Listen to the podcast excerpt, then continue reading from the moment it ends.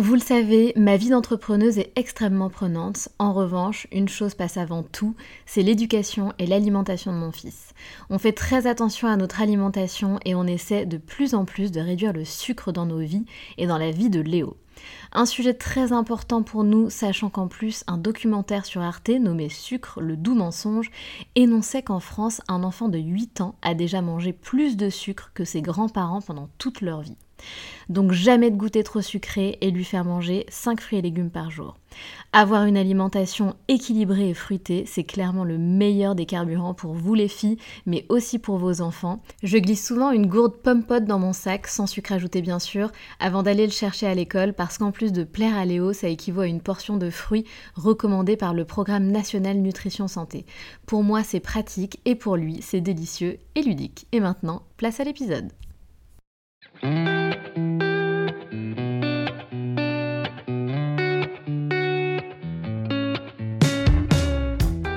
Salut, je suis Sandra et je te souhaite la bienvenue sur le podcast qui va te donner envie de réaliser tes projets et même tes rêves les plus fous. Notre mission, t'apporter de l'inspiration. J'échange avec des femmes qui ont osé s'écouter. Choix de vie audacieux, parcours atypique, projets fous, elles nous dévoilent tout sans filtre. L'idée, à travers chaque épisode, c'est d'adoucir tes peurs pour les remplacer par de l'audace et de l'enthousiasme. Du mouvement, du bruit, de la fumée, laisse-toi entraîner par les locomotives.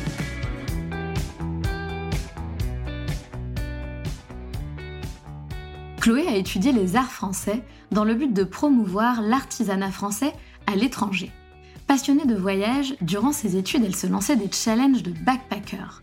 Partir le plus loin, le plus longtemps, avec le moins d'argent possible.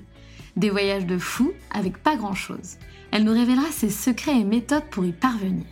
Et si les voyages avec des mini-budgets étaient finalement les plus extraordinaires? Une fois son diplôme en poche, elle prend un poste chez Maison du Monde en tant qu'acheteuse de meubles en Inde et en Chine.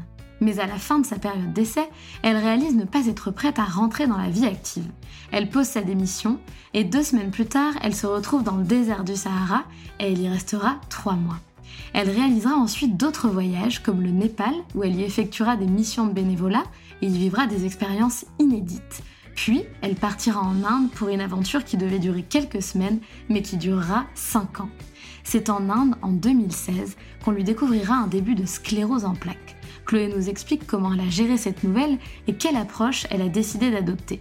Et c'est en 2014, dans un bus au Népal, entre Katmandou et Pokhara, qu'elle dessinera un croquis de sac à dos.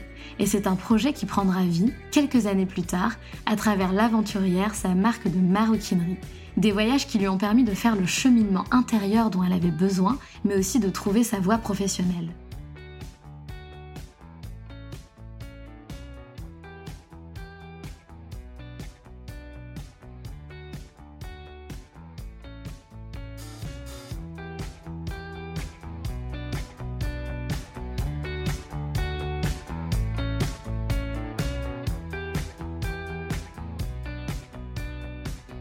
Bonjour Chloé. Salut Sandra. Comment vas-tu? Ça va bien, je te remercie et toi? Ben moi aussi, ça va très bien, écoute. Est-ce que tu peux te présenter s'il te plaît en quelques mots? Oui, bien sûr. Donc je m'appelle Chloé, j'ai 33 ans. Euh, j'habite en Bretagne, dans le golfe du Morbihan, euh, et j'ai créé euh, il y a quelques années une marque de maroquinerie de voyage qui s'appelle l'Aventurière. Et ce n'est pas un hasard, n'est-ce pas? Non, pas du. Enfin, c'était très inopiné, mais euh, avec le temps, je me rends compte effectivement que c'était pas un hasard. Les choses sont bien faites. Exactement. Et les auditrices vont comprendre pourquoi. Alors Chloé, on va remonter, c'est un peu le, rituel hein, de, dans le podcast des locomotives. On remonte, on, rembobine euh, quelques années en arrière dans la vie de l'invité euh, pour comprendre un petit peu bah, quel était ton parcours d'études, quels étaient tes choix euh, en tant que, jeune femme. Et, par la suite, du coup, tu vas nous expliquer ce que tu as fait de ta vie. Et, surtout, on va a priori parler voyage. Mais ça, on va pas spoiler trop de choses. Tu vas, tu vas tout nous raconter. Donc Chloé, comment tu as commencé ta vie Comment tu as commencé ton parcours d'études? Euh, moi, le parcours d'études, ça a été, euh, ça a été assez galère parce qu'en fait, j'étais euh, curieuse de tout et ça a été très compliqué de choisir un, sujet d'études. mais j'ai commencé en fait avec des, des études d'allemand et de littérature parce que j'ai une partie de ma famille qui vit en Allemagne et j'étais passionnée par les langues étrangères. Et puis assez rapidement, je me suis rendu compte que ces études-là menaient plutôt vers des métiers de professorat, ce que je voulais pas faire du tout. Et j'ai trouvé en fait un master euh, dans une école qui s'appelle l'Estua euh, à Angers dans le 49, qui proposait en fait euh, d'étudier les arts français dans tout leur ensemble, donc que ce soit la mode, la peinture, la gastronomie, tous les arts, dans le but en fait de pouvoir promouvoir l'artisanat français, le luxe français à l'étranger. et ça, ça a été une belle découverte parce que c'était un parcours très très large qui permettait d'ouvrir aussi énormément de portes et qui m'a amené petit à petit euh, vers le monde de la mode et de l'artisanat. D'accord. Donc, comme quoi, euh, entre euh, le moment de tes études et maintenant, enfin, t'as pas fait ces études-là pour rien, finalement. Non, non, non, pas du tout. Pour moi, ça a été un, très, très chouette, un très, très chouette parcours et qui m'a appris énormément de choses. C'était très, très enrichissant. Super. Donc tu fais ces études-là, qu'est-ce qui se passe? Est-ce que euh, tu décides de, te lancer dans, cette industrie-là? Euh, Est-ce que euh, tu as eu du coup une, petite remise en question dès le moment où tu as commencé à faire des études ou quand tu as commencé à chercher un travail? De quoi tu avais envie à ce moment-là? En fait, pendant mon, master dans les arts, j'ai eu l'occasion de, faire des stages à Paris dans l'industrie de la mode. Euh, ce qui a été une belle découverte parce que euh, j'ai pu, euh, j'ai assisté par exemple à des défilés de mode, j'ai travaillé avec certains créateurs, donc j'étais très attirée en fait par le travail du créateur, par les matières aussi, mais je me sentais pas du tout à l'aise dans le milieu de la mode tel qu'on peut le connaître, ce qui me posait un vrai souci parce que je me disais qu'il y avait quelque chose à faire avec ça et que pour autant j'appartenais pas à ce monde-là. Euh, et quand j'ai terminé mes études, euh, j'ai fait quelques voyages, puisque je suis passionnée de voyage, et euh, j'ai eu un premier poste chez Maison du Monde, donc la boîte de déco, dans laquelle j'étais acheteuse de meubles. Donc mon rôle, c'était de participer un petit peu à la création des collections avec l'équipe de stylistes et d'acheter en fait les meubles. Donc moi, c'était principalement en Inde et en Chine donc d'avoir le, rapport en fait euh, euh, sur le développement des produits, la négociation des prix, toutes ces choses-là euh, avec les usines de fabrication qui se trouvaient à l'étranger. Donc ça, ça a été une chouette découverte. Mais je, suis finalement restée que six mois dans cette entreprise parce qu'à la fin de ma période d'essai, j'ai décidé de partir. En fait, quelques temps avant la fin de cette période d'essai, j'étais partie au Maroc euh, complètement par hasard et seulement pour une semaine. Donc c'était un tout petit voyage, mais je me suis retrouvée euh, plusieurs jours dans le désert du Sahara. Et je pense que ce, passage dans le désert m'a complètement, euh, je dirais, retourné l'esprit parce qu'avec le calme du désert et les journées de marche, ça, ça a ouvert en fait des portes de, je dirais, d'inspiration dans ma tête euh, de me poser tout un tas de questions et de me dire mais il y a, quelque chose de plus grand à faire. Je suis pas prête encore à rentrer dans la vie active, à me poser. Euh, et, et je suis, quand je suis rentrée en France, en fait, j'ai posé ma démission et je suis repartie. Ça a été très très vite. Deux semaines plus tard, euh, je suis retournée dans le désert parce que je pouvais sentir qu'il y avait quelque chose qui, ne s'était pas encore terminé et je voulais découvrir en fait ce qu'il y avait derrière. Alors, on va revenir sur ce voyage-là et sur les autres parce que Chloé a fait beaucoup de voyages. Mais d'abord, je voudrais revenir sur quelque chose qui me semble plutôt important. Euh, tu m'as expliqué, donc en off, avant d'enregistrer ce podcast ensemble, que euh, tu te lançais un challenge. tu as appelé ça le challenge de backpacker. Euh, donc, toi, ton truc avant, c'était de partir le plus loin, le plus longtemps possible, avec le moins d'argent possible. C'est ça? Ouais, ouais, tout à fait, ouais. Est-ce que tu peux nous en parler un petit peu du coup bah, Dans quel pays tu es parti Combien de temps Et c'était quoi tes budgets en général par rapport, enfin, sur combien de, temps Du coup, sur combien de semaines? Ouais, bien sûr. Je, en fait, j'ai commencé à voyager euh, dès que j'ai eu une certaine euh, indépendance financière. Euh, donc, quand je parle d'indépendance financière, c'était c'était pas grand chose, mais c'était même pendant mes études. Le, je travaillais toujours à côté, donc j'économisais un max d'argent puisque tout l'argent que je pouvais avoir pour moi, c'était vraiment consacré au voyage. et donc, quand je partais, forcément, j'avais des tout petits budgets. Donc, comme tu le disais, l'idée, c'était de pouvoir euh, quand même faire des beaux voyages, découvrir le maximum de choses. Euh, en plus, moi, j'aimais partir dans des endroits lointains où je connaissais euh, ni la culture ni la langue. Je voulais vraiment que ça crée un dépaysement total.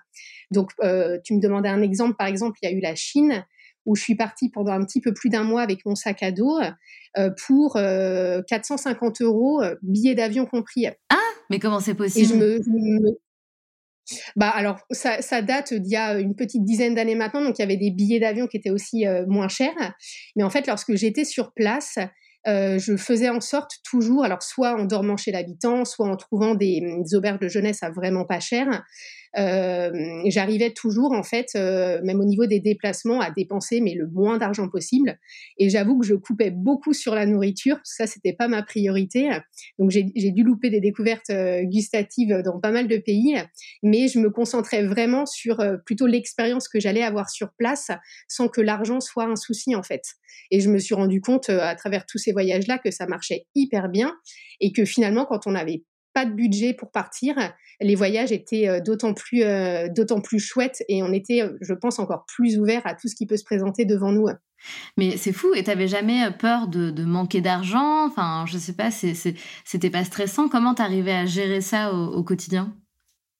Non, j'ai jamais eu peur de ça, mais je pense que au, niveau de mon caractère, je, peux être hyper, hyper euh, organisée. Donc, j'avais un budget à respecter. Et voilà, je savais qu'il ne devait pas être dépassé. Et j'organisais vraiment tout en fonction de ça. À l'époque aussi, je faisais, je préparais beaucoup plus mes voyages. j'ai changé depuis, mais j'essayais de faire en sorte de, sans, enfin, j'allais pas jusqu'à réserver toutes les nuits en auberge, etc. Mais je savais par où j'allais passer, je savais ce que j'allais potentiellement visiter, etc. Ce qui me donnait quand même un aperçu de des dépenses que je pourrais avoir à faire euh, au cours du voyage.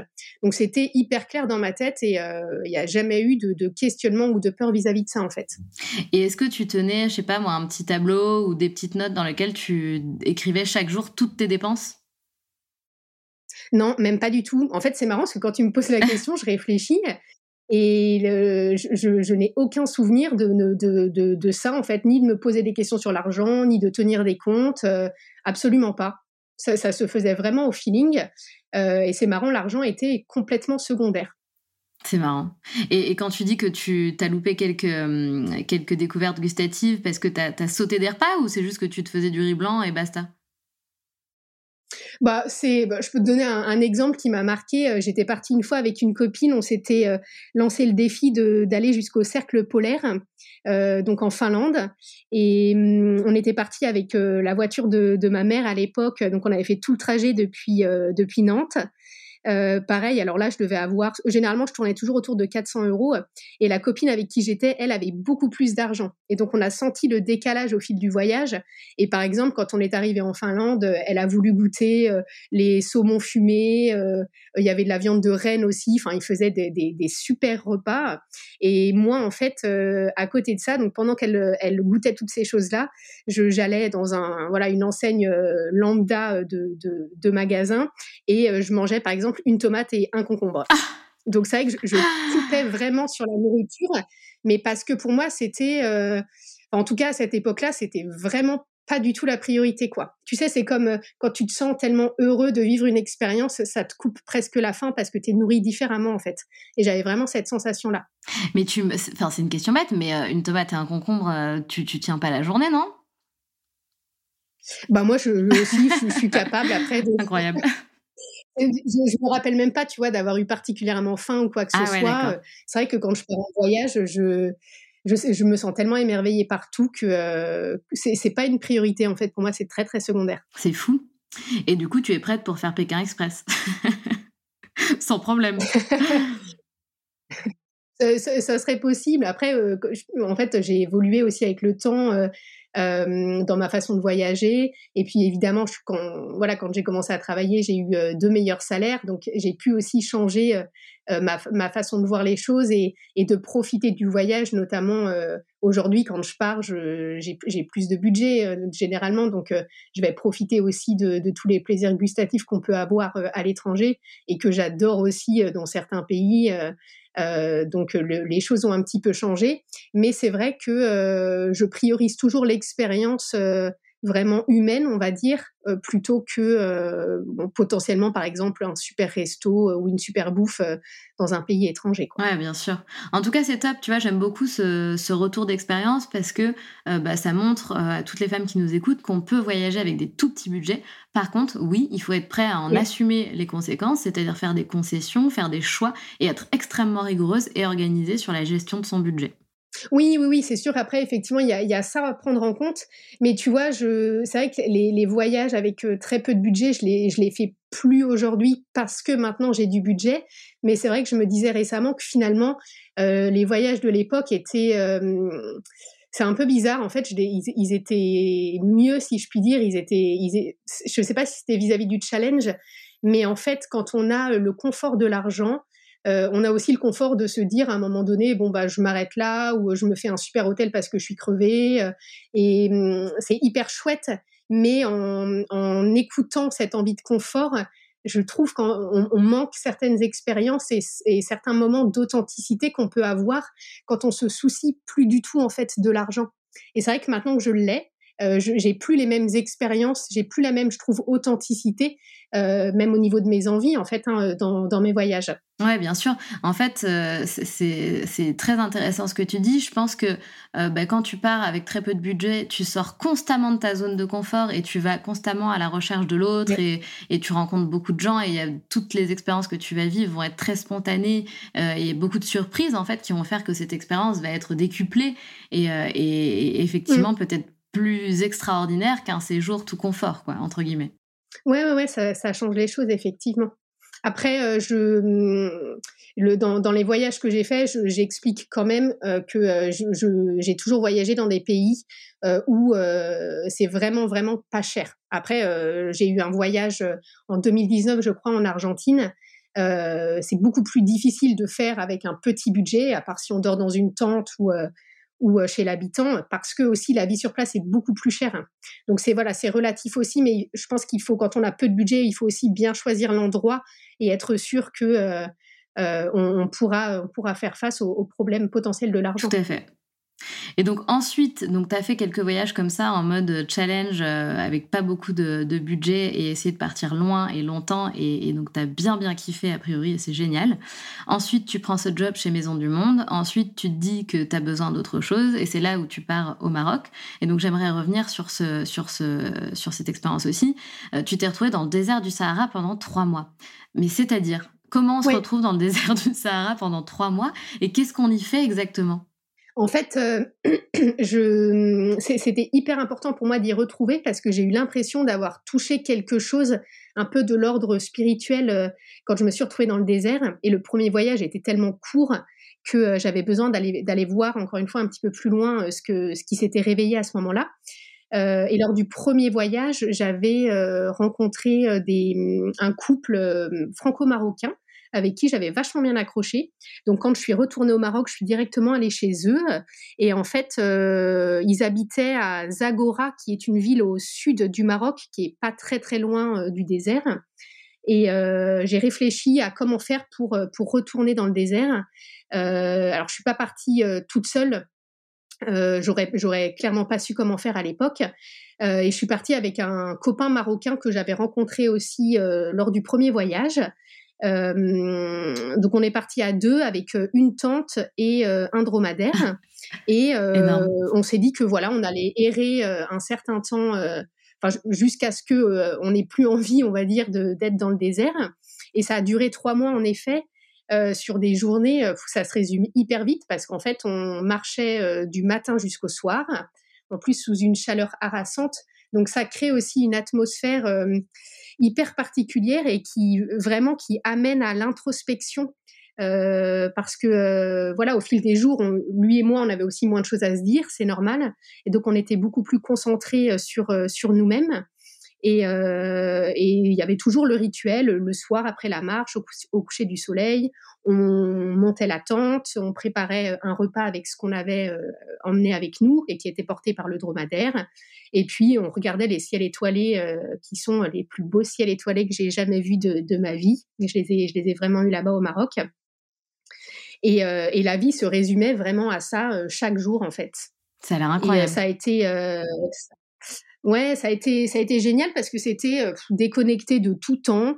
Euh, et c'est des moments vraiment, je, je, le répète, je trouve en ça le voyage a cette magie de pouvoir euh, pousser à l'inspiration et, à réveiller en fait des envies, voire même des rêves qu'on a à l'intérieur et qu'on soupçonne pas du tout. Et quand on est rentré en fait à, à, la ville, il y a eu un moment donné forcément où j'ai quand même fait le tour de, des questionnements que je pouvais avoir. Euh, je me suis dit qu'il était temps de rentrer à la maison. Donc je suis rentrée en France, c'était la période de Noël. Donc j'ai passé toute la période avec ma famille, mais j'étais, je me souviens, très très inconfortable dans, dans, ce retour de vie euh, en France. Et je me suis dit, il faut absolument que je reparte. Et j'avais un, rêve, on va dire, d'enfant euh, qui était de partir voir l'Himalaya au Népal. Et comme je n'avais aucune idée de la suite des événements ou même de ce que j'avais vraiment envie de faire dans ma vie, hormis de voyager, j'ai pris un billet pour le Népal. Et je me suis dit, je vais voguer euh, au fil des rencontres, des envies, peut-être des opportunités. Ça durera plusieurs mois ou plusieurs, années, on verra. Mais il faut que je trouve en fait ce que je suis censée faire dans la vie parce que j'étais complètement paumée en fait. Donc je, suis partie sur euh, sur le Népal.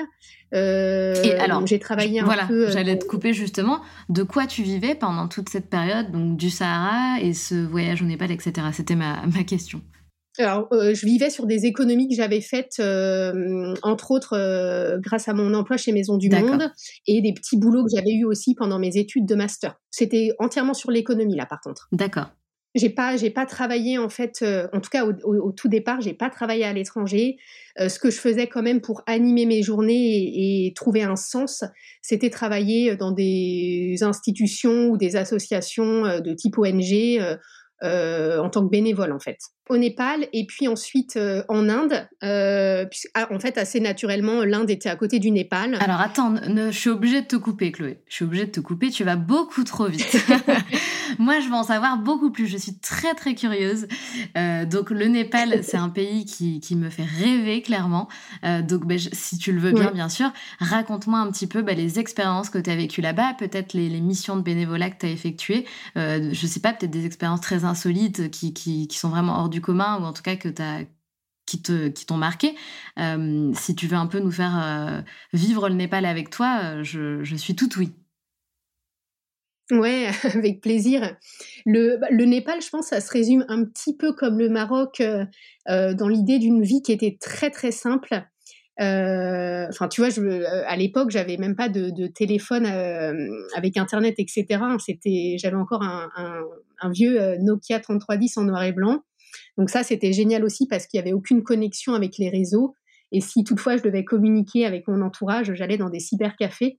Donc j'étais là aussi euh, hyper déconnectée et j'étais logée chez une famille euh, de Népalais euh, qui m'accueillait en fait dans le cadre de mon d'une mission de bénévolat en fait que je faisais dans un orphelinat qui était dans, dans le village. Et donc les journées en fait se déroulaient avec une partie à l'orphelinat, donc on s'occupait des enfants. Il pouvait y avoir des missions de cuisine, de nettoyage, et puis des missions aussi de jardinage, puisqu'ils montaient en fait tout un tout un potager pour que le le comment ça s'appelle l'orphelinat soit assez euh, indépendant euh, au niveau de la nourriture. Euh, et puis, en milieu de journée et soirée, je, passais du temps avec la famille. Et là aussi, c'était très simple. On préparait les repas ensemble. Il y avait parfois du travail à, faire dans les champs parce qu'ils avaient des plantations de moutarde. Donc, avec les graines de moutarde, ils faisaient de l'huile. Et euh, j'ai des, des, souvenirs euh, vraiment merveilleux de, de, soirées où en fait on se mettait au coin du feu euh, à l'extérieur et euh, il y avait en fait un nouveau-né dans la famille dans laquelle j'étais et en fait, tous les soirs, il y avait ce rituel de masser le bébé euh, au coin du feu avec l'huile de moutarde qu'ils produisaient eux-mêmes. Et euh, j'ai appris, par exemple, là-bas, du coup, comment on massait un bébé, ce qui lui faisait du bien, etc. Et là aussi, ça se résumait à ça, des, des, des, des choses de vie qui étaient très, très simples Et le soir, je me souviens, je, voilà, je dormais dans mon sac de couchage avec une lampe, une lampe sur le front et je lisais des bouquins de toutes sortes que je trouvais soit dans des auberges des jeunesses, tu sais, les gens laissent, laissent des bouquins quand c'est comme ça. Donc j'ai lu plein de classiques de la littérature française que je n'aurais jamais lu à la base, mais qui là devenaient hyper intéressants parce que de toute façon j'avais que ça. Et, euh, et voilà, c'était euh, c'était très simple et la, vie telle qu'on a envie de la vivre, je dirais, euh, dans nos dans nos rêves quoi. C'était c'était c'était génial. Waouh. En tout cas, es, enfin petit clin d'œil à, la marque que tu as créée, tu es une sacrée aventurière. Ouais, je, bah, je le souhaite. je le souhaite, ouais. Ah ouais, que, vraiment, tu as, fait des, voyages qui ne sont pas à la portée de, de tous. D'ailleurs, comment dire je pense qu'on en est tous et toutes capables, mais de là à sauter le pas pour faire ce type de voyage, c'est pas si évident que ça. Non, c'est pas évident. Après, tu vois, ça, hum, c'est rigolo parce que je, te dis, je le souhaite d'être une aventurière. Je pense qu'au fond de moi, euh, j'ai pas, j'ai pas appelé ma marque par hasard non plus. Mais c'est vrai que si je me compare à d'autres aventurières que je considère être de ah. vraies aventurières parce qu'elles vont partir euh, sur des expéditions de fous, tu vois, vraiment en solitaire, à marcher pendant des mois et des mois. Euh, enfin voilà, où il y a des traversées qui se font sans sans sécurité ou quoi que ce soit, que ce soit sur l'océan, euh, en Antarctique ou etc. Je me positionne pas non plus sur ce type d'aventure, même si j'espère qu'un jour j'aurai l'occasion de les faire. Mais c'est des aventures qui pour moi demandent un courage encore plus important que celui que je peux avoir aujourd'hui au travers de mes voyages. Bien sûr, de toute façon, il y a toujours plus que nous et moins que nous. Ça, ça c'est certain. Oui, c'est ça, ouais.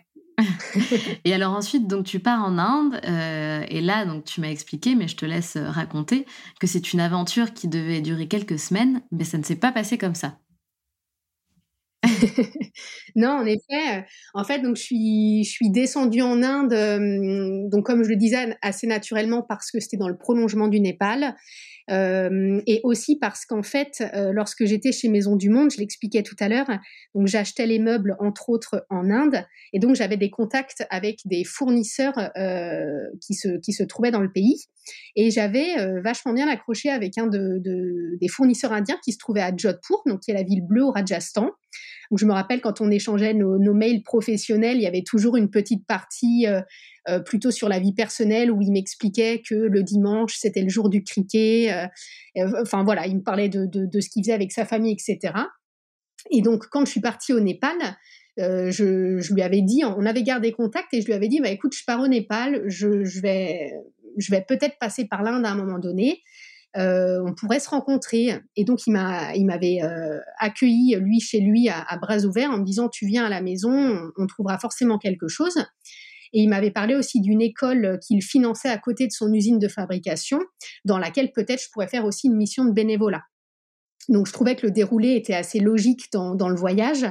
Et donc quand je suis arrivée à, à Jodhpur, euh, donc j'ai fait un direct en plus Katmandou, euh, Jodhpur. Je suis pas passée par les grandes villes d'Inde et je le précise pour celles qui ont voyagé en Inde parce que ça fait aussi une différence sur l'accueil qu'on reçoit quand on, arrive dans le pays qui est quand même assez déroutant.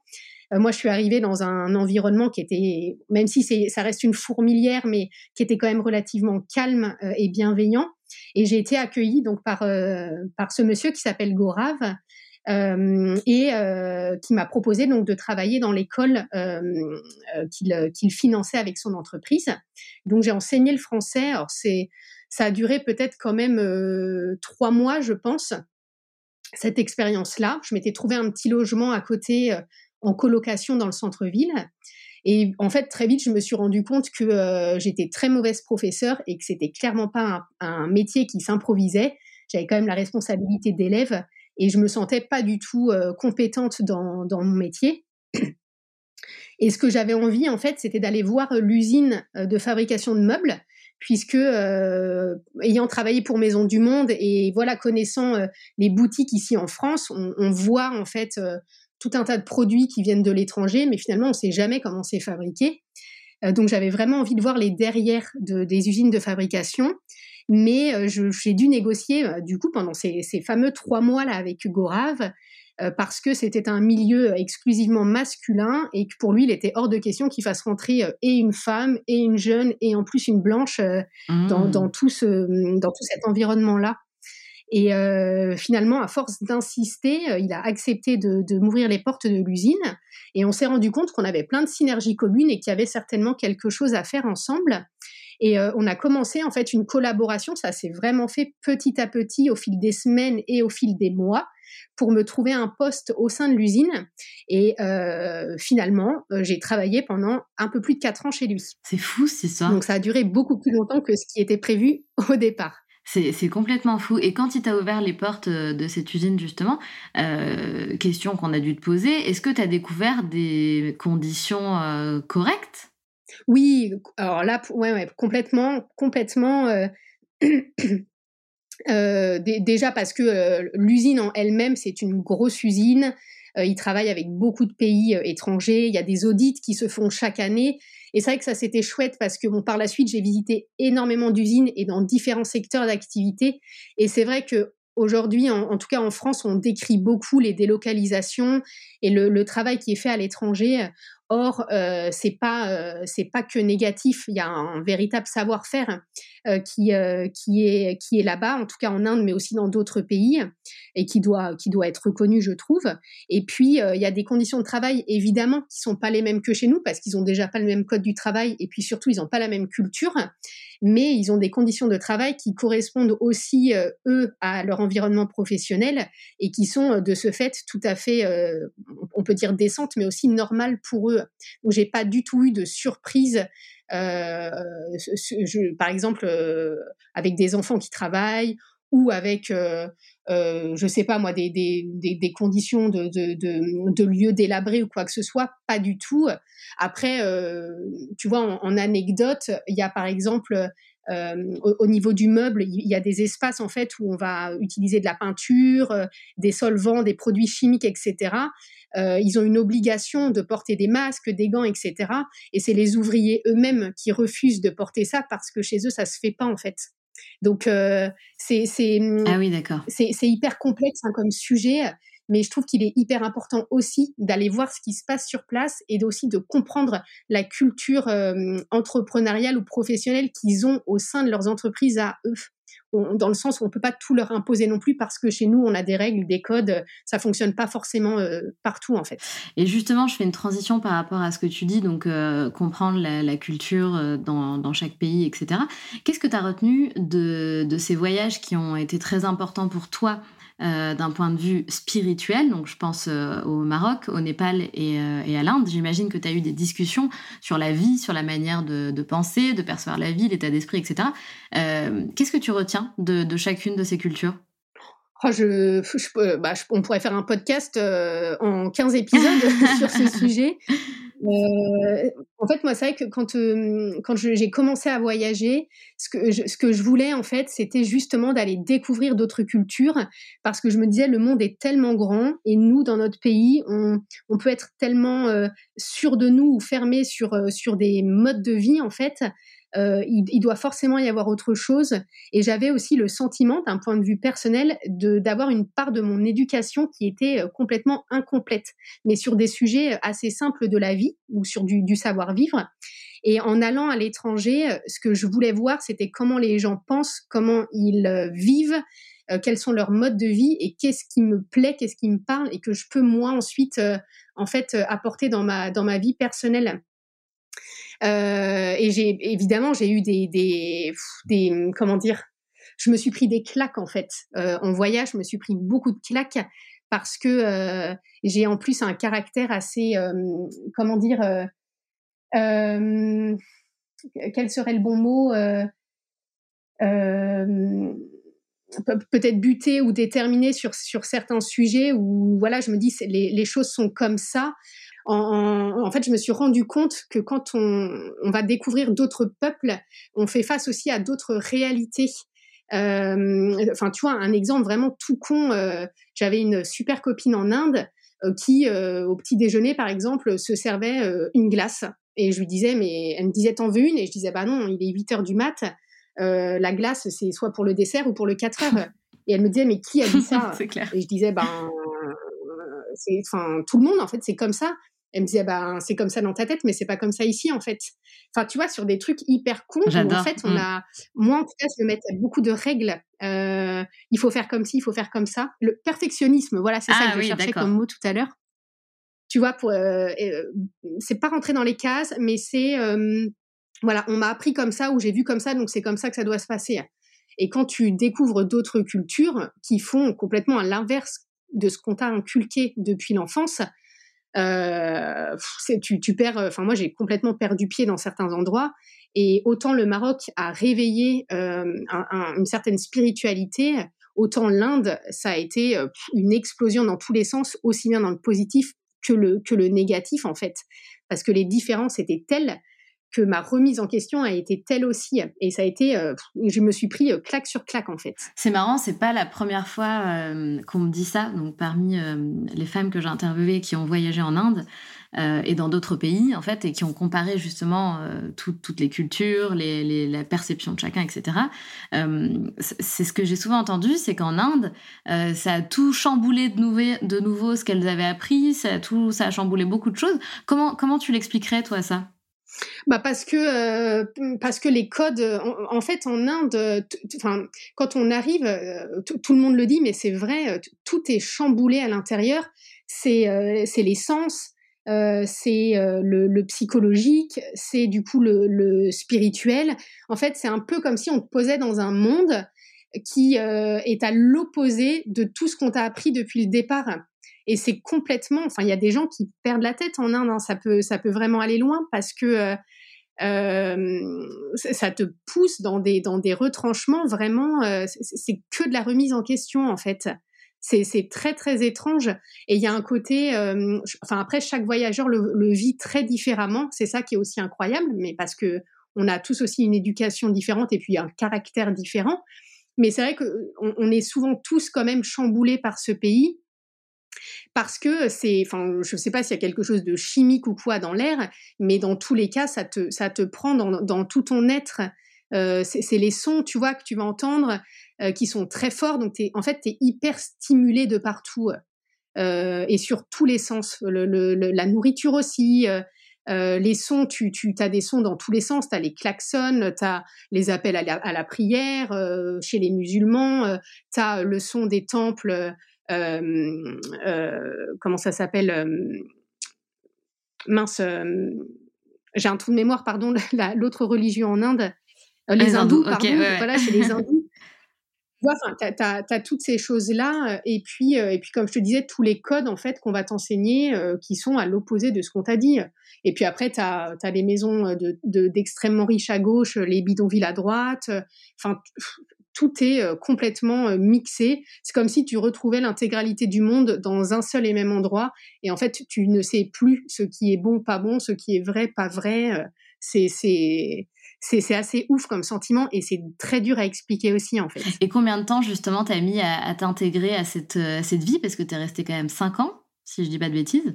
Ouais. Comment t'as fait pour t'intégrer à un tel, un tel milieu entre guillemets qui, qui était si différent de ce que t'avais pu connaître? Bah, en fait, avec du recul, parce que je suis rentrée en, 2018 à peu près, avec du recul, je crois que je me suis jamais intégrée. Euh, et pourtant, j'ai cru le contraire euh, pendant les, je dirais, les trois premières années où j'étais sur place. En fait, ce qui, était bizarre, c'est que, euh, je le disais tout à l'heure, justement, j'ai atterri directement à Jodhpur, donc j'ai pas été happée comme certains voyageurs peuvent l'être quand ils arrivent à New Delhi ou à Bombay. J'ai eu beaucoup d'expérience à ce sujet. C'est vrai que je me suis sentie protégée euh, à Jodhpur. Et euh, quand je suis arrivée, je me souviens, euh, tout était merveilleux. Je me sentais comme à la maison. J'adorais sentir la chaleur. Jodhpur, c'est jusqu'à 50 degrés, donc il y fait très très chaud. Mais je me sentais très bien dans cet environnement. Il y avait tout un tas de choses à découvrir, donc j'étais nourrie aussi de, de ce côté-là. Et j'étais très étrangement insensible à la misère qu'il y avait sur place en fait. Et chez moi, c'est venu crescendo au fil des années où bah, ce qui avait bien commencé a un peu mal terminé, on va dire, parce que c'est vraiment au fil des années, c'est comme si j'avais ouvert les yeux et découvert en fait ben, je veux pas dire toute la merde qu'il y, avait sur place parce que euh, ça, peut sembler négatif, mais il y a tellement de beauté et, à côté de ça, euh, tout le contraire en fait. Et j'ai l'impression que moi, ça m'a, ça, ça, m'est apparu euh, trois ans plus tard en fait très très bizarre. Et à partir de là, je me suis rendu compte que je n'arrivais pas du tout à évoluer positivement dans le pays parce que ben, je voyais des injustices partout. Euh, la, misère qui me touchait pas au départ me transperçait, mais du, plus profond, c'était hyper dur à voir.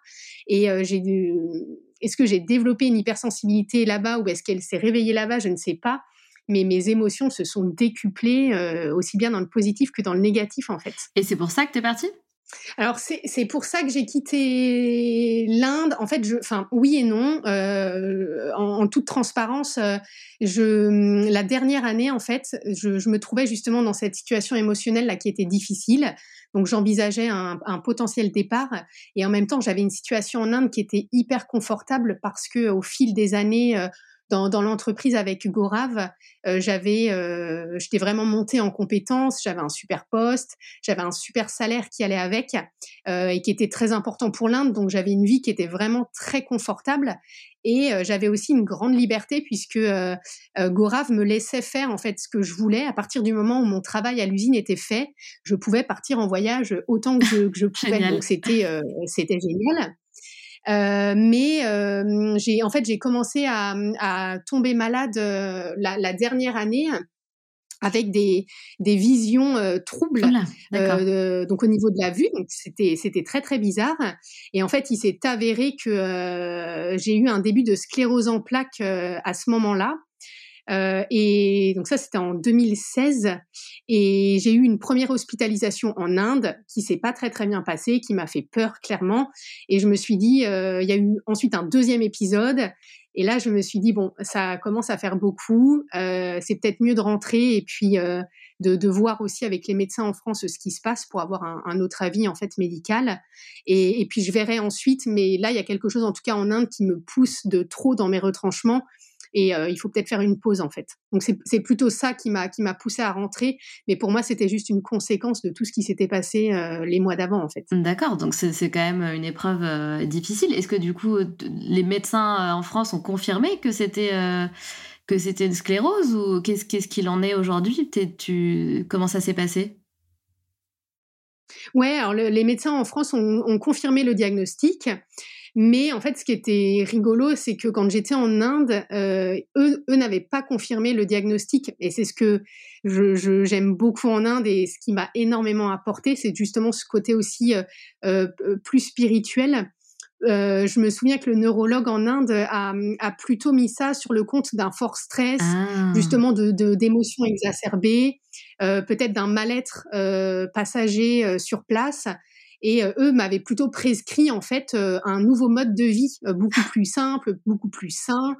alors qu'en France, tout de suite, tu sais, ça a été des eh médicaments chimiques. Enfin voilà, une ambiance beaucoup plus angoissante.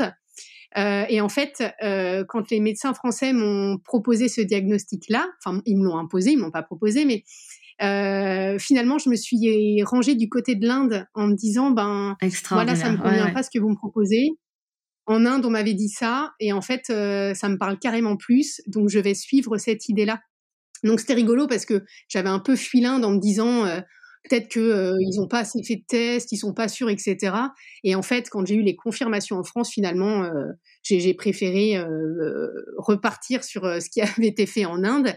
Et en Inde, ils prescrivent, par exemple, tu vois, des hum, cures ayurvédiques, donc qui est la médecine traditionnelle indienne. Donc c'est avec une alimentation particulière, avec des massages, et puis un mode de vie vraiment. Euh, on va être sur du yoga, de la méditation, euh, éviter toute source de stress en fait. Et je me suis beaucoup après intéressée euh, à, au symbolisme de la maladie, euh, au, au, mode de vie aussi, enfin toutes ces choses-là. Euh, et aujourd'hui, donc ça fait quatre, enfin non, ça fait, on est en 2022, six ans maintenant, pardon, que j'ai eu le diagnostic et je prends toujours pas de traitement chimique. Euh, tous les tous les, les examens entre guillemets sont bons, ça n'évolue pas. Euh, et j'ai choisi finalement la méthode indienne entre guillemets, mais qui est pas que indienne, elle existe dans plein de pays, mais euh, pour me soigner et qui me convient très très bien quoi. C'est extraordinaire et c'est marrant que, que, tu me parles de ça. Donc c'est quelque chose que je, je, ne savais pas de ton histoire, euh, mais c'est justement un sujet qui m'intéresse beaucoup et sur lequel je suis en train de me renseigner. Donc toutes les maladies, si elles sont, euh, euh, lesquelles peuvent être liées au psychologique, par quel biais, quelles en sont les conséquences, comment se soigner autrement, etc. C'est quelque chose qui, qui m'intrigue énormément et auquel c'est surtout quelque chose en lequel je crois. Ouais, bah, bah je te, pousse à, faire encore plus de recherches là-dessus parce que c'est vrai que c'est hyper passionnant.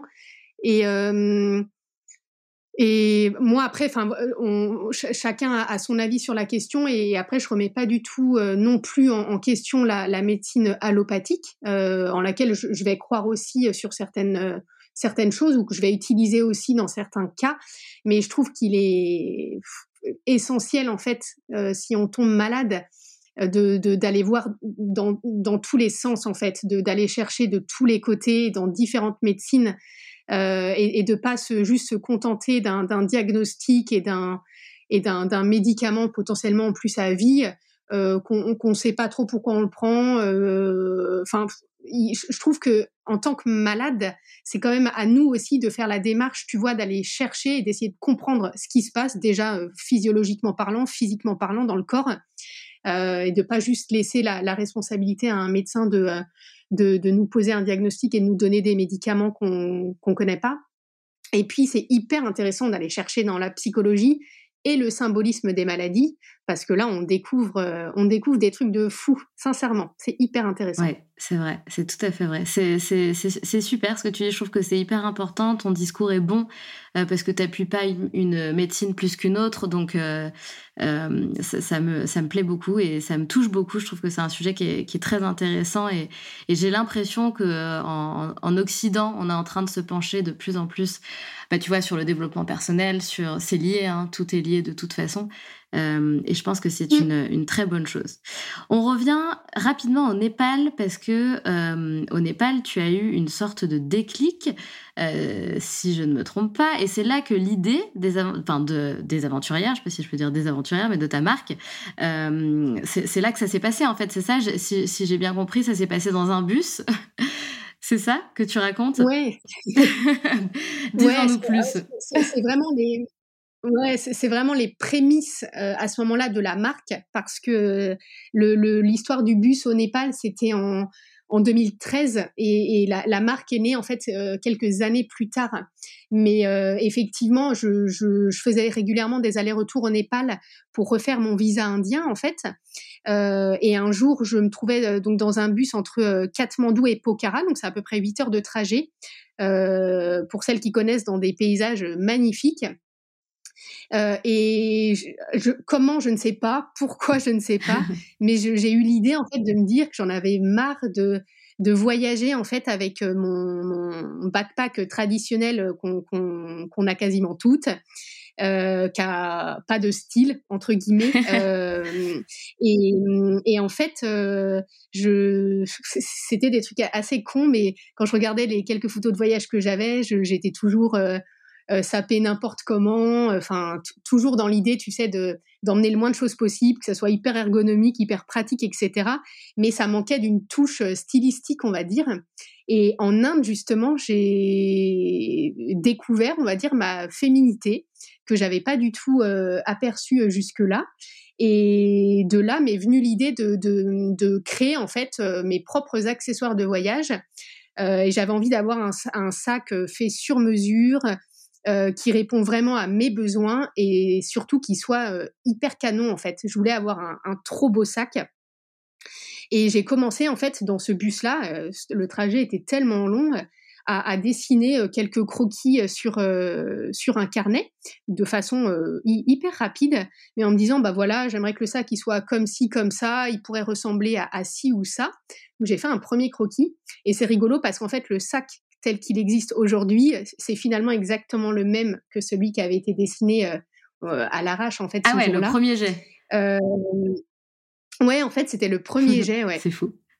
Et, et, quand je suis rentrée en fait euh, en Inde après avoir récupéré mon visa, euh, je me suis mise à, à, visiter en fait des usines de maroquinerie parce que je voulais que le, le sac soit en cuir. Et, et je me suis dit, bah, je vais me le faire fabriquer et ça va être cool.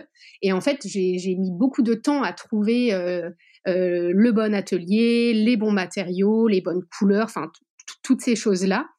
Et euh, ça, ça, a pris du temps, ça m'a pris beaucoup d'énergie euh, et, et, aussi d'argent, parce que je traversais le pays de long, de long en large. La, la, la, la partie plutôt cuir maroquinerie, elle se fait euh, à, à l'est du pays, du côté de Calcutta euh, et Chennai, alors que moi j'habitais du coup à l'ouest. Et je me suis dit, ben dis donc, t'en fais beaucoup pour un sac à dos, sachant qu'en plus j'avais pas l'habitude de mettre beaucoup de budget généralement dans ce que ce soit la, fringue ou, les accessoires. Et là, en fait, je me retrouvais avec euh, un prototype de sac à dos euh, de plusieurs milliers d'euros. En fait, je sais pas combien j'ai pu dépenser pour faire ce sac. Et je me suis dit, c'est quand même étrange, toute cette passion que tu mets euh, à, créer cet objet. Et en fait, ben, j'ai découvert à ce moment-là que j'avais une, une, créativité en moi et une passion pour une activité professionnelle, ce que j'avais jamais connu auparavant. Et je me suis rendu compte qu'il y avait quelque chose à faire euh, au travers euh, de ces accessoires de voyage, en fait ce qui est formidable, tu vois, dans ce que tu dis, c'est que tu incarnes vraiment, euh, comment dire, le fait de, comment, tu sais, on dit, euh, il faut euh, d'abord partir à la recherche de soi avant de trouver vraiment ce qu'on a envie de faire de notre vie professionnelle. Enfin, on dit, nous, on le dit en tout cas chez Locomotive. Et là, je trouve que tu, c'est vraiment la représentation de ce qu'on dit. C'est-à-dire que le fait d'être parti à la recherche de toi, de la manière dont tu le souhaites, c'est pas forcément par le voyage. c'est ça qui a donné vie, du coup, à un projet professionnel. Absolument, ouais, ouais. Et c'est pour ça que euh, aujourd'hui, entre autres, au, travers de la marque, que, j'ai fini par créer et, dans laquelle je propose des accessoires de voyage. Donc ça reste un objet de mode, mais comme je le disais en fait au début du podcast, euh, je me suis jamais sentie, enfin, ni légitime ni à l'aise dans le secteur de la mode. Et au final, au travers de cette marque-là, euh, je, je, vais pas. Évidemment, il y a une histoire de style et d'esthétisme qui est, importante pour moi, mais je, je je partage pas en fait des valeurs finalement de mode. Je vais plutôt partager des valeurs qui sont liées au voyage et comment, euh, à travers le voyage, euh, on peut justement apprendre des choses sur soi et être inspiré réveiller des rêves qu'on a euh, à l'intérieur. Et il y, a, certainement euh, beaucoup de manières aussi d'accéder à ça. Euh, peut-être, par exemple, certaines personnes vont beaucoup se balader en forêt et ils arrivent à trouver l'intériorité nécessaire pour pour accéder à cette inspiration-là. Mais c'est vrai que moi, ça, ça s'est toujours fait par le voyage. Et c'est ça que j'ai envie de transmettre vraiment aujourd'hui. Euh, parce que je trouve que ben, c'est l'une des plus belles choses qu'on peut découvrir en fait. Complètement. Et aujourd'hui, donc cette marque est lancée. Est-ce que, est-ce que tu en vis aujourd'hui? Est-ce que tu arrives euh, Ce que je ne sais pas, je sais pas quand est-ce que tu as lancé euh, ta marque. Est-ce qu'aujourd'hui tu ne vis que de ça? Tu es, euh, tu es vraiment la fondatrice de la marque et c'est tout ou tu as des à côté aussi? Euh, alors euh, aujourd'hui, euh, aujourd'hui même, je n'en vis pas euh, complètement, mais le, le en fait, j'ai lancé la marque en 2016 mmh officiellement et au départ avec des vestes pour femmes euh, que je faisais dans des tissus brodés ou tissés, donc principalement des tissus indiens. Donc j'ai lancé la marque au départ plutôt avec de la fringue parce que j'ai pas euh, j'ai pas osé lancer ma collection de maroquinerie. Euh, et euh, donc j'en ai vécu, enfin j'ai vécu pardon de cette marque là pendant deux ans. Euh, avec les vestes et puis après il y a eu le Covid donc là ça a été banqueroute totale et je suis repartie de zéro juste après le Covid avec une campagne de financement participatif pour essayer de récupérer de la trésorerie. Et je me suis dit, en fait, bon, l'histoire a assez duré. Le, départ du projet, c'était les sacs à dos. Ce que t'aimes, ce sont les sacs à dos. Enfin, en tout cas, toute la maroquinerie de voyage. Donc, fais maintenant ce que tu as envie de faire et repars avec ça parce que le projet de l'aventurière ne m'a jamais quitté, en fait. Donc, aujourd'hui, je me concentre pleinement dessus. Euh, je peux avoir après des contrats freelance euh, à droite à gauche pour euh, compléter mes revenus, mais ça reste mon activité principale et je compte bien que elle le reste en fait et qu'elle devienne viable et pérenne assez rapidement. Bien sûr. En tout cas, je confirme que les sacs sont absolument canons. Ils sont vraiment magnifiques. Là-dessus, tu as fait un super beau travail. Enfin, tu as vraiment un vrai coup de crayon et tu as dessiné de très très belles pièces. donc bravo pour ça. Je te souhaite évidemment que du succès. Est-ce qu'il y a des projets à venir du coup avec avec cette marque? Ouais, euh, alors j'ai pas le droit d'en parler officiellement et c'est trop dommage parce que c'est sûr que ça aurait, intéressé les, les, voyageuses. Euh, mais oui, en fait, c'est là aussi où c'est chouette parce que je me rends compte que finalement, quand on fait vraiment ce qu'on souhaite, petit aparté, je trouve que dans l'entrepreneuriat, surtout quand on est, quand on, débute et, qu'on n'avait pas aspiré à, faire ça au départ, on va chercher des conseils à l'extérieur. Et finalement, bien sûr, c'est important et il faut les écouter, mais il faut aussi et surtout euh, s'écouter soi-même parce qu'on est le créateur de, la marque ou de l'entreprise. Et euh, au fond, on sait ce qu'on veut et c'est ce qu'on veut qui fonctionnera aussi. Et en fait, depuis que j'ai sorti la collection de maroquinerie, il y a eu une succession d'événements euh, absolument extraordinaires et merveilleux. Euh, avec des projets effectivement qui arrivent là pour le mois de novembre et dont je parlerai rapidement euh, parce que ben, c'est génial et j'ai confiance cette fois-ci pour que tout fonctionne euh, vraiment bien et que ce rêve puisse devenir réalité. Et ben, en tout cas, bravo, c'est mérité. Si aujourd'hui l'aventure existe, c'est grâce à toi, c'est grâce à tout ce que tu as entrepris et toutes les remises en question que tu as pu faire depuis le début de, de la jeunesse de cette marque. Donc bravo pour ça. Sur ton site, enfin sur Instagram, il y a écrit précommande jusqu'au 5 octobre. Ça veut dire quoi? Alors ça veut dire que euh, là j'ai lancé en fait la collection de maroquinerie en précommande. Donc on, en fait c'est toujours dans l'idée de ne pas euh, avancer de frais et de stock qui pourraient rester euh, bloqués un certain temps. Euh, et de produire aussi simplement ce qui a été euh, commandé, parce que c'est aussi une des valeurs euh, qui est importante au, niveau de la marque, dans, l'esprit éco-responsable, on va dire. donc là, aujourd'hui, il y a possibilité de commander les articles sur le site. La production, elle, va se faire au mois d'octobre et de novembre. Et puis, j'assure moi ensuite une livraison avant Noël. Ah ah Bon, bah, c'était bien de le préciser, alors j'ai bien fait de poser la question. Ouais, carrément. L'idée, en fait, c'est de, pouvoir faire des productions une à deux fois par an, encore une fois, en fonction de la demande, pour ne pas produire pour rien, on va dire. D'accord, super. En tout cas, vous l'avez compris pour celles qui nous écoutent, si vous avez envie de faire un petit cadeau pour Noël, de faire un cadeau à votre mec, parce que c'est aussi des sacs qui sont masculins. Euh, et c'est pas forcément que pour voyager. Allez jeter un œil et euh, vous pouvez faire des précommandes jusqu'au 5 octobre. C'est quand même bon à savoir. Euh, Chloé, merci infiniment pour cet échange avec toi. C'était passionnant. Je pense qu'on aurait pu creuser tellement de sujets, tellement de voyages, tellement, tellement de choses. Donc, on a fait le maximum parce que sinon, ça durerait trop longtemps, malheureusement. mais c'était, c'était hyper intéressant. on a quand même un petit rituel dans les locomotives à la fin de chaque épisode. Je pose trois questions. Donc je ne sais pas si tu les connais, sinon ça sera euh, spontané, attention. Euh, pour toi qui es perfectionniste, je te sors de ta zone de confort. Alors la... la première question, est-ce que tu as un mantra qui te guide dans la vie? Ou une phrase que tu adores? Ouais, euh, alors je ne sais pas si je vais la ressortir telle qu'elle, mais elle est issue, du bouquin Jonathan Livingstone, Le goéland de Richard Bach. Euh, et qui est, je ne vais pas la dire exactement comme il faut, mais en gros, euh, euh, qu'il faut dépasser ses peurs, sauter les, sauter les barrières et, dépasser toutes les contraintes et faire tout ce qu'on peut pour réaliser ses rêves. Mmh C'est vraiment mon mojo de, dans la vie de tous les jours, on va dire. Super. Et petite fille, est-ce que tu avais un rêve? Est-ce que tu, tu, est-ce que tu savais ce que tu voulais devenir comme femme ou ce que tu voulais faire de ta vie? Est-ce que tu avais une idée? Non, pas, du tout, euh, pas du tout. ces petites filles, j'avais des questionnements ah, existentiels euh, auxquels j'arrivais pas, à... ouais, ouais, ouais, auxquels j'arrivais pas à répondre. Mais je savais euh, déjà que j'avais une attirance particulière pour l'étranger et que j'avais envie d'aller découvrir ce qui se passait à l'autre bout du monde. D'accord. Et attention, dernière question, et peut-être la plus difficile. Pour toi, c'est quoi être une locomotive? Être une locomotive, je ouais, je dirais, j'espère euh, en être en être une un jour.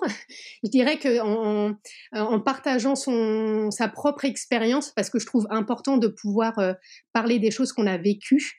Euh, en connaissance de cause, c'est de pouvoir vraiment inspirer des femmes ou des hommes, d'autres personnes euh, à réaliser en fait leurs propres souhaits ou leurs propres rêves. En tout cas, tu seras une locomotive à travers le podcast Les Locomotives. Ça, on ne peut pas te l'enlever. Je te confirme que tu es carrément une locomotive. Euh, clairement, tu es carrément une locomotive.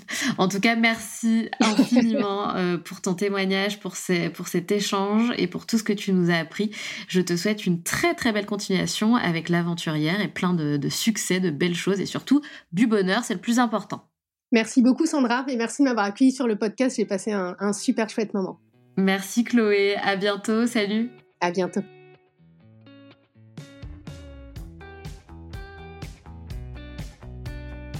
C'est la fin de cet épisode et j'espère qu'il t'a plu. Si tu as envie de laisser 5 étoiles sur Apple Podcast ou Spotify, surtout n'hésite pas. Merci pour ta fidélité et on se retrouve mardi prochain pour un nouvel épisode. Pense à rejoindre la communauté Les Locomotives sur Instagram pour toujours plus d'inspiration, de motivation et de good vibes.